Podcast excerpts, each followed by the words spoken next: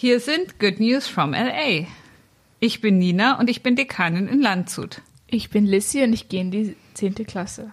Und wir reden heute über den Predigtext für den nächsten Sonntag. Das ist der fünfte Sonntag nach Trinitatis, der 12. Juli. Schön, dass ihr dabei seid. Ja, also heute steht der Predigtext im Lukasevangelium im fünften Kapitel. Ähm, es ist die Geschichte, wie ähm, Jesus seine ersten Jünger findet. Ähm, Jesus redet vor vielen Menschen. Es ist so ein Gedränge, dass die ihn, also am See Genezareth, dass die ihn schon fast ins Wasser treiben.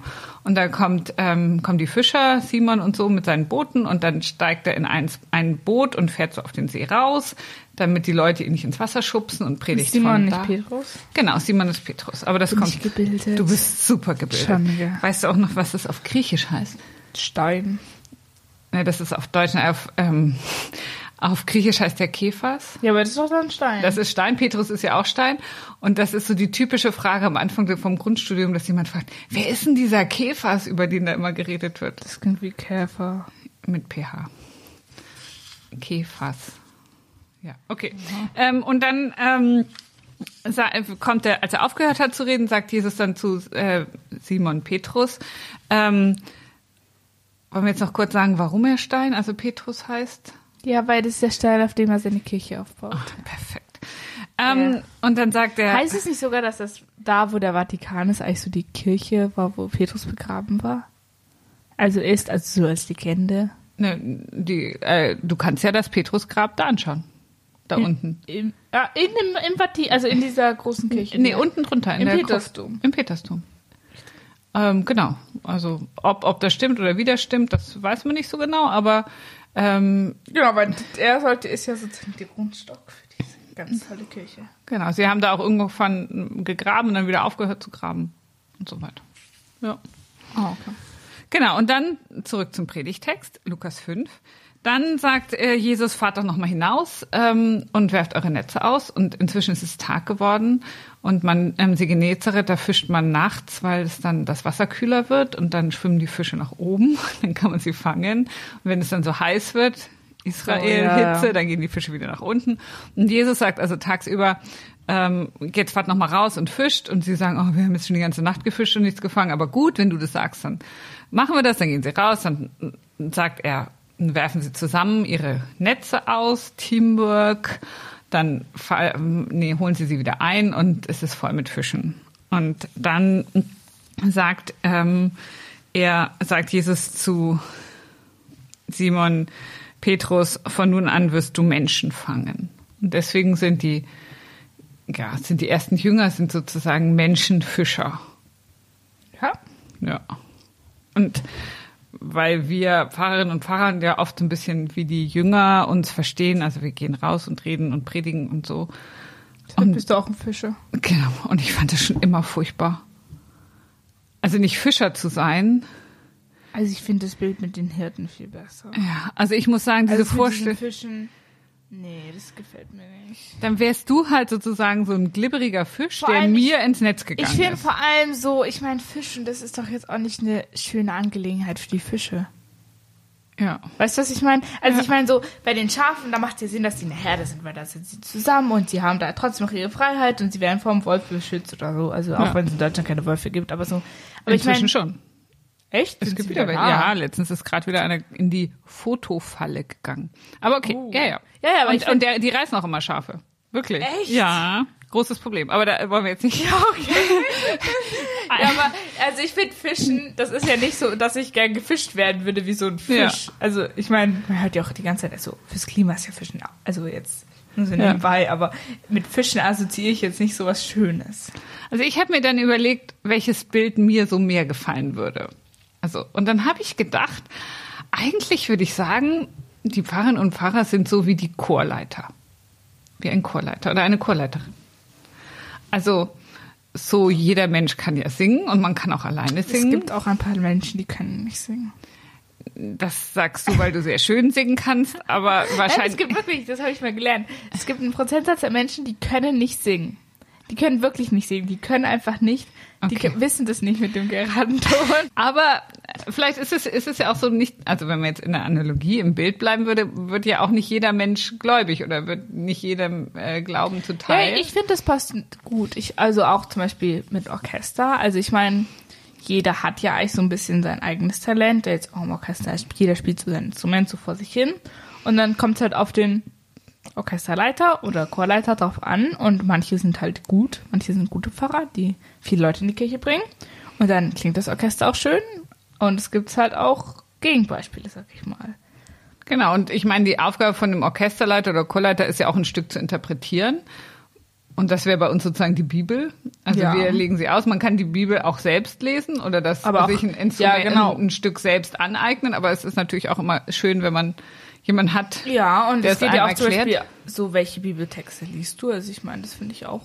Welche Stücke suchst du überhaupt aus? Also ich meine, es gibt ja auch Texte, die sind jetzt weniger geeignet für den, Gott, für den Sonntag. Also es gibt ja auch Texte in der Bibel, die wir jetzt nicht unbedingt brauchen. Genau. Oder welche, die man lieber mag oder andere, Genau. die man, wo man manchmal sich ein bisschen aufraffen muss, sie zu lesen oder so. Ja. Genau. Und ich habe, bin ja jetzt, habe mir das ja so überlegt, dieses Bild, und dann habe ich überlegt, weil es jetzt die ganze Zeit um die Kirchenaustritte ging. Ich gedacht, so, so, so im Mittelalter, da gab es halt nur einen Chor. Das war halt sozusagen die Kirche. Ja. Und alle waren in dem Chor und das war natürlich schön, weil man da irgendwie seine Freunde alle getroffen hat und, und da waren halt alle Ja. in dem Chor. Aber wenn man halt die Stücke nicht so mochte oder den Chorleiter, wie du eben sagtest, ja, dann wurde man auch schnell mal ausgeschlossen. Also wir haben Ach ja so. im Mittelalter immer Ja. wieder so Ketzerbewegungen, Waldenser. Ach so, ja, ich war jetzt gerade absolut lost. Ich dachte so, hä? Wovon redet sie? Aber du verstehst jetzt so, also Ja, ja. das ist sozusagen und Ja, und wie beträg, überträgst du es jetzt auf die Neuzeit? Naja, und ich denke im Neuzeit, dass die Leute dann festgestellt haben, naja, ich kann auch in den anderen Chor, oder es gibt auch andere Chöre, oder man kann auch mal was anderes singen und spielen, als das, was wir jetzt schon immer. gehen. Man kann in einen anderen Chor gehen. Man kann gar nicht in Chor. Man kann überhaupt nicht in den Chor gehen. Man kann auch sagen, ich gehe lieber joggen oder Ja. ich habe überhaupt nichts mit Musik am Hut. Ja, ja, stimmt schon. Aber Musik ist trotzdem immer noch ziemlich beliebt. Also vielleicht nicht so, aber ich meine, es gibt ja schon ziemlich viel Schulorchester und so. Genau, und es gibt auch immer noch relativ viel Kirche, finde ich. Ja. Ja. Ja. Naja, aber ich finde schon, also man Ja. merkt halt, dass es, dass das Angebot ist eben größer geworden und ähm, wir müssen da auch versuchen, wirklich entweder sehr gute Musik oder eben irgendwie die Leute auch zu Ja, aber überzeugen. ich glaube, es ist auch so, dass die Leute mehr vernetzter geworden sind. Also ich glaube, früher war das ja wirklich eins, also so in die Kirche zu gehen. Ich meine, wenn du so auf dem Dorf warst, dann gehst, bist du in die Kirche gegangen, einfach um dieses Gemeinschaftsgefühl zu haben. Du bist ja auch nicht so oft rausgekommen oder so. Du konntest ja nicht einfach mal schnell in die Bahn steigen keine Ahnung, zu deiner Freundin nach München fahren. Ich glaube, das ist schon auch ein Grund, also dass du gar nicht mehr diese Kirche für Gemeinschaft brauchst, weil du Gemeinschaft viel schneller auch anders haben kannst. Weißt Genau, beziehungsweise da, wo das funktioniert, wo man weiß, ach, wenn ich am Sonntag in die Kirche immer noch gehe, dann treffe ich meine Freunde oder meine Jugendgruppe oder so, da funktioniert das. Ja. Und wo es eben nicht so ist, ja, dann trifft man sich halt bei anderen Gelegenheiten. Ja. Aber das war auch ein Stück weit früher, war das eben so, Schleiermacher hat das mal beschrieben, der ein großer Theologe im ähm, 19. Jahrhundert, der hat gesagt, also in die Kirche, die jungen Frauen, die jungen Mädchen müssen in die Kirche gehen, weil das so Sitte ist. Wenn die jungen Mädchen Warum kommen, müssen die Männer nicht in die Männerkirche gehen? Damit die Mädchen reinbleiben oder was? Und die Jungs müssen. Nicht also seine, seine Geschichte war, die jungen Mädchen gehen in die Kirche. Ja, aber dann gehen die Jungs auch hin, damit sie die Mädchen. Nein, dann gingen die jungen Offiziere in die Kirche. Ja, ich Und wenn die, wenn die jungen Offiziere gehen, dann gehen alle in die Kirche. Ich weiß jetzt nicht so ganz genau, ob das die richtigen Berufsgruppen waren. Aber so bin sozusagen. nicht so überzeugt. du bist nicht überzeugt.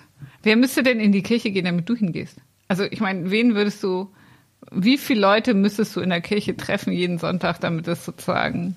Also ich meine, ja, ich müsste schon mehr Menschen treffen, wesentlich mehr.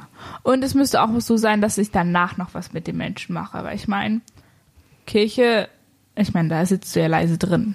Das ist ja jetzt nicht so, dass du jetzt da wein mit den Freunden oder so redest. Oder zumindest sollst du nicht reden. Gell, alle Konfirmanden hier.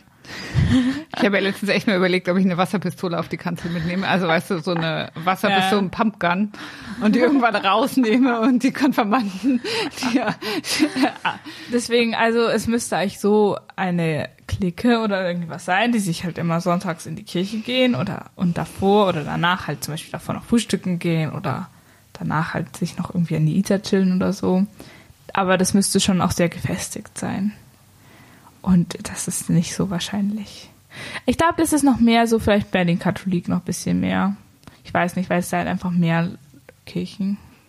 Ich, ja, okay, aber es gibt auch die evangelische Jugend. Naja, wir sind halt Diaspora hier in Landshut. Das heißt, die Evangelischen sind eh, also nicht alle Evangelischen sind in der gleichen Klasse oder so. Ja, genau. Alles das ist halt der Struggle, weil ich meine, das merke ich schon so bei meinen Freundinnen. So, bei denen ist es dann halt so oft, dass sie zum Beispiel die, also du bist ja in den Grundschulen nach Stadtteilen geordnet. Und dann bist du vielleicht im Gymnasium ja nicht mehr danach geordnet, aber du gehst dann zum Beispiel noch in die Kirche und da triffst du dann halt oft noch Leute von aus der Grundschule oder so oder von früher. Und so hält man dann auch Kontakt, sag ich mal. Oder zumindest mehr. Und deswegen, also jetzt nicht alles, es gibt auch viele, die nicht in die Kirche gehen, auch bei den Katholiken, aber ein paar gibt schon, die dann sagen, ja, ich gehe auch mal gern zum Fest oder so, weil ich da halt Leute von früher sehe oder aus meinem Stadtteil, die ich halt normalerweise jetzt nicht so sehe. Und das ist natürlich in, bei den Evangelien jetzt nicht so sehr in Landshut. Genau, ich denke in irgendwelchen fränkischen Dörfern oder Gemeinschaften oder so, da ist es noch irgendwie anders oder auch Städten, aber hier bei uns ähm, müssen wir da uns schon noch ein bisschen mehr anstrengen. Ja. Na, dann schauen wir mal, wie wir das schaffen, dass wir die Jugend in die Kirche bekommen oder auch hineinlocken oder wie auch immer. Und was willst du jetzt wirklich sagen? Ich glaube, ich will einfach so gerne in einem Chor singen.